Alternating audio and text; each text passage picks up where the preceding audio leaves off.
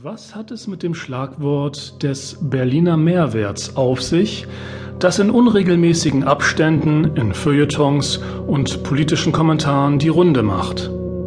Dem mit diesem sarkastischen Begriff einhergehenden Vorwurf, den Hauptstädtern ginge es, da sie faktisch Mehrwert seien, auf Kosten der restlichen Republik finanziell zu gut, widmet sich die nachfolgende Live-Diskussion.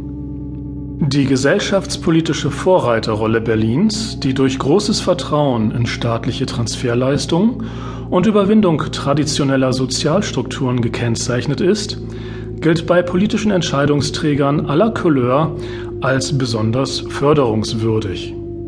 Berliner sind de facto mehr wert als Münchner oder Düsseldorfer. Ob dies tatsächlich gerechtfertigt ist, Darüber diskutieren Sonja Peters vom in Berlin ansässigen Bündnis für die Beibehaltung der Einwohnerhöherwertung und der libertäre Journalist Daniel Fallenstein im Kunsthaus Tacheles. Bevor die Diskussion startet, hier noch einige O-Töne von Sympathisanten und Aktivisten des Bündnisses Berliner Mehrwert aus einem Video, das seit 2010 auf verschiedenen Videoportalen im Internet Verbreitung fand.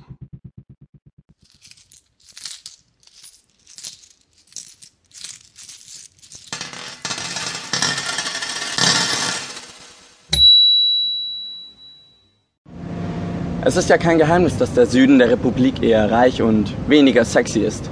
Wir Berliner sind da anders. Wir pöbeln los, wenn uns das Geld nicht reicht. Und damit sind wir immer gut gefahren. Wir verkriechen uns nicht verschämt in eine Ecke und leiden still. Es ist einfach nicht unsere Art.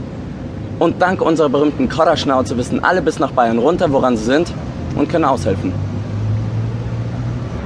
Berlin ist quasi ein riesiges Experimentierfeld für neue, moderne Lebensstile, die von Politikern vorgegeben werden ja, und für die wir uns alle zur Verfügung stellen.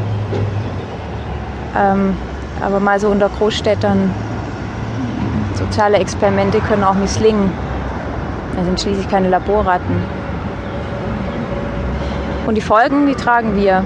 Medikamente, Psychiater, das kostet alles Geld. Wenigstens das ähm, sollte man uns stellen.